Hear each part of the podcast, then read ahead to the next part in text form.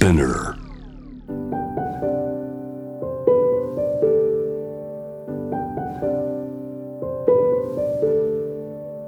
福本敦子の聞くコスメ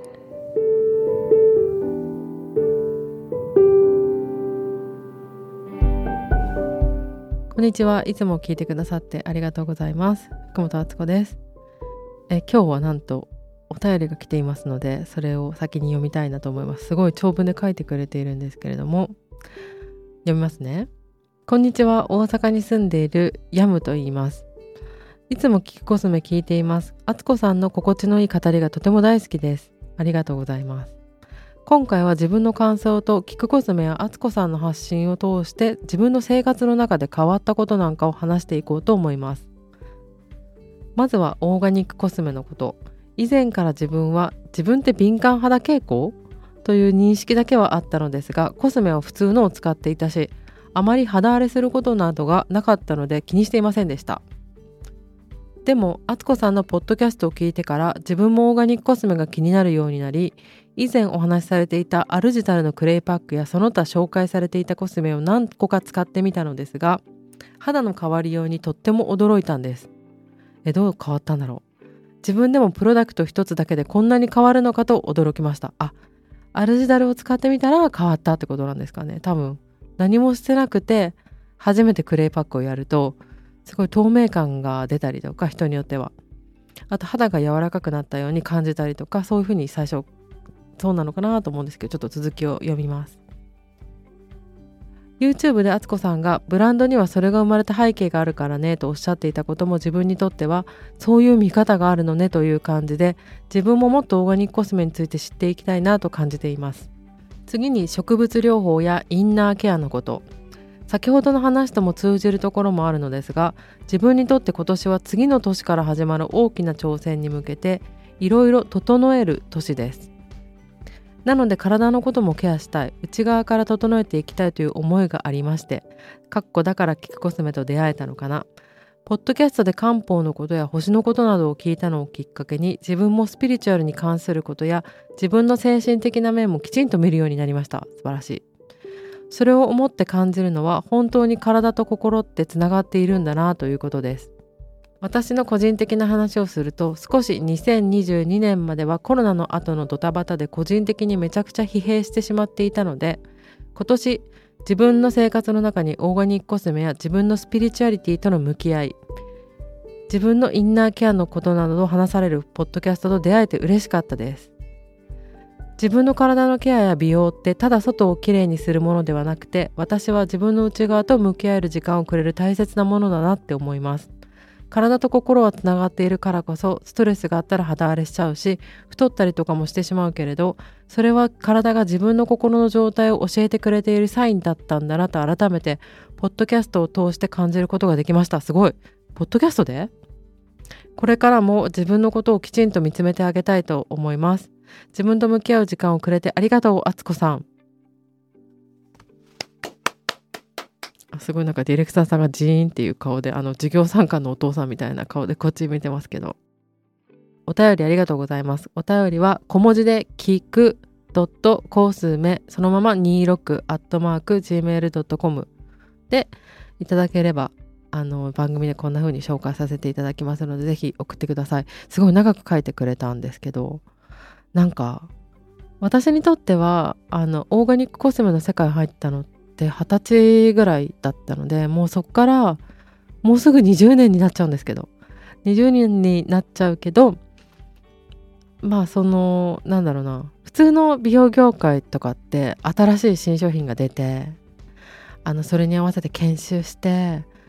あの肌の美容理論とか皮膚の理論とか勉強してみたいな感じかなと思うんですけどちょっとやっぱりあのオーガニックコスメっていうジャンルだったっていうことで全然違くてあの私が入った時とかはやっぱりまだオーガニックコスメっていうものが日本にそんなになくて主にヨーロッパかアメリカのものしかなくってそれを輸入して売るみたいなのが最初コスメ基地行った時はね。あれだったんですけどやっぱ黎明期だったんでいろんな創始者の人があの視察というか日本にオーガニックコスメのショップがほぼ初めてのものができるんだっていうのでいっぱい会いに来たんですよ。で私はその時一番ヤンゲストスタッフとして周りのお姉さんたちに可愛がられながらもあの働くって感じだったんですけどでもそういうオーガニックコスメ界の偉い人っていうかもう私がリスペクトするような人って山にこもってクリーム作りましたとかあと植物が話しかけてきて私をコスメにしろと言ってたので作ったとかあなんかもう超越したいろんなものを。もう自然界との方が人間界より仲がいい人みたいなのが多くってやっぱすごいわ。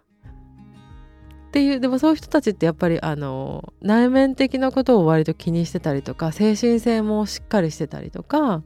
あとサスティナブルとかが言われる前にもう環境のことを考えるのが当たり前なこととして考えてる自分がやることに責任持ってたりその先を想像してる人が多かったんですよ。例えばこの排水流したら何十年後にこうなるなその製品を作ることは自分にとってとか自分のあの、まあ、マザーアースにとってどうなのかみたいなのってなんかサスティナブルとかじゃなくても普通に大切に思ってたら考えることだと思うんですけどなんかそういうのがもう何て言うのナチュラルにもあったんですよね。だから目に見える部分をもちろんあの皮膚とかをケアするんだけど見えない部分にもあの働きかけてるっていうかまあものとしてあの製品として出来上がってるんだけどそこにちゃんと精神性とかあの背景とか思いとかが宿ってるみたいなところもすごい好きだったしあと私なんかね変な言い方するんですけど企業に使われたくないっていう気持ちがすごい強い人なのね。あのだからすごい頑張ってお金出してあのハイブランドのものが絶対欲しいとかってあんまりそういう価値観を思ったことがないんですけど。ハイブランドはハイブランドでなんかこうあの本当に背景があったりとかそのデザイナーさんの生き方素敵だったりとかあと本当にこだわって作るじゃないですか。そういうところはリスペクトしてるんだけどなんかそういうものがいいなって思う気持ちだけで何て言うの先導されてとかで動きたくないっていうなんか頑固なところがあってでもそのこう知らないうちにこう使われてる感じはすごい嫌だっなと思ってたんだけどオーガニックコスメのあの世界の成り立ちとかを先に聞いた時に一番最初の20年前ぐらいの時にねなんか自分にとっても肌の力とか強くなるからいいけどやっぱ自然界と共存っていうのがまあルールだからそしたらこの環境のことも考えるのもあの自然なことだと思うしあとその消費者フェアトレードとかも結構オーガニックコスメの世界とは近いことだっていうふうに認識してるんですけどあの働くスタッフの人のこととかも考えてあと使う人のことも何て言うんだろうなお金がもらえればいいっていうのだけじゃなくって使う人の肌の本来の力みたいなものを引き出して元気にしつつあの地球に還元するっていうのがなんかそのモデルとしていいなと思ったの。なんかその今ほどサスティナブルがどうとか話題に全然なってなかったんですけどあなんか他のビジネスに比べたらフェアなのかなと思ってそこをすごい面白いなって思ったんですけど、まあ、だからただ単純に物を売ってたりとかこう見た目が綺麗になるっていうだけじゃなくて結構フィロソフィーがあるんですよ。そのブランドの哲学だったり自然に対する哲学だったりでそういうのから別に頭でっかちに入んなくてもいいと思うんですけどこのお便りくださった方みたいにあのこの人勝手に気づいてるからすごいなって思うんだけど自分がやってみ、まあ、タイミングがあったんだろうねこの自分のあのなんか来年に向けてこうやりたいとかいうタイミングでなんか自分のケア必要だなっていう時にそういう精神性もあるようなオーガニックコスメ使ってなんかマッチしたんだろうなと思うんですけど。まあでもこの番組でも、まあ、いろんなゲストの方来てくれてるけどかくちゃんもねあの漢方のかくちゃんも自然とそのこっちの体私たちの体のことを話してくださったりとか、まあ、なんかそういうところからこう思ってくれたのかなと思うと嬉しいです。ありがとうございます。今日はちょっとねこの流れで余談でいいかなって思ってるんですけど。最近の私のあの小さな変化とかスモールトークをしたいなと思います。今ねこの収録してるの8月の中頃お盆ぐらいなんですけど今年から来年さっきあのオーガニコスメ使って20年になるよって言ったんですけど来年私40歳になるんですよ。でなんかこの最後の30代の夏言われてみれば今思えばねであったちっちゃい変化を話したいなと思うんですけどなんかすごい小さいどうでもいいことなんだけど私黒着るようになったんですよね。なんかこう黒って最近ね白とか黒とか着るようになったの。でそれが似合うようになってきたっていうのがこの自分がミドルエイジを感じているあのいい意味で感じていることなんですけどあの若い時とかだと黒がなんか似合わないと思ってたのね。てかまだエネルギーが自分もすごいあるし若さのエネルギーとそれをなんかうまく扱えないアンバランスさにはやっぱパキッとした色とかの方がなんか合ってた気がしたんだけど最近あのいろんなね経験してもう落ち着いてきたのかな何だろう。ようやくうーんまあ自分のこともこの年齢ぐらいになってると分かってくると思うんだけど白と黒なんかある日あれなんか似合うじゃんって思うようになってきてやっと使いこなせるベーシックカラーみたいな感じになんか自分の中で思って今年は白と黒と青ぐらいしか着てないんですよ。それ結構自分にとっては珍しいんですけど。あでもこれなんか新鮮でいいなと思って逆にあのメイクとかリップの色とかをだけで変化をつけやすいっていうのもなんかあるなと思ったの。あと私アクセサリーとかランジェリー好きだからそういう小物でちょっと表情が変えたりするのもこの白黒の服のいいところじゃんって思って今日も、えーと、黒いキャミソールの上にこれねあの音が聞こえるかもしれないけど水着としても水の中入っても大丈夫なブラウスのようなジャケットのようなを着ているんですけどっていうあの自分にとっては大きいな。でも日常にとっては小さな変化っていうのがありました。あと生まれて初めてデパコス買ったの。デパートコスメってデパコスって言われてると思うんですけどあのさっきオーガニックコスメの話したからついでに話すんだけど一回もそういうデパコス使ったことないんですかってたまに聞かれるんですよ、まあ、正直ないんですよね。あの好きじゃないから。好きじゃないっていうか合ってないと思う自分に。もし自分に合うようなものがあればもちろんそれで良かったと思うんですけど香りとかテクスチャーとかなんかそういう全体的なものが私にとっては自然界のものの方が全然フィットしてたのでもうそのまま来ちゃったし浮気もせずなんかちょっと友達が持ってるものとかあのあとホテルで泊まった時とか少しなんか使ってみるんだけどなんかまあケミカルなもの入ってると合ってないなっていう風にスキンケアで思ってたの。でスキンケアではそれは変わらないんですけどこの間六本木ヒルズのなんか媒体の撮影かなんかであるお店に行った時にあのでメイクもねあのナチュラル系のものをずっと使ってたんですけどなんかいくつかデパート系のコスメやった時にあこれいいじゃんって思ったのがあってあのあるビッグブランドのリップを塗ってみたらやっぱ色物とかはねこうあのつけ心地とかはあのやっぱりオーガニックコスメとかナチュラル系の方が私は気持ちがいいって思うから肌には馴染みやすいんですけどでも色とかはやっぱり素敵なのあったりとかするからちょっとブラウンのリップを買いました。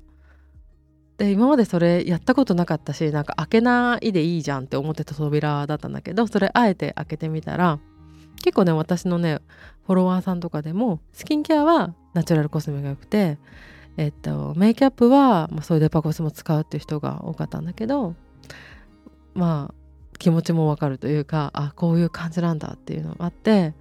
なんかね大人とねバランスが取れたって感じがしてねすごい良かったんですよ。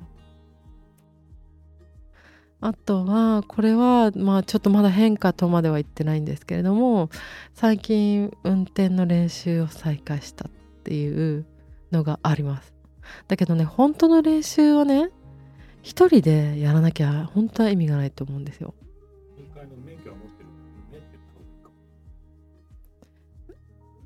免許は持ってるんですけど昔から。だけど日常的に乗ってるわけじゃないからそうするとなんかあの車庫というか駐車場から出して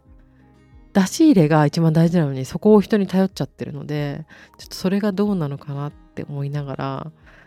あ、でもいざ運転してみたら大丈夫なんですけどでもやっぱ助手席に誰もいないで乗ってみるっていうのはまだやったことがないからじゃそれはやんなきゃいけないかなもし本当に乗るんだったらっていうので思ってる。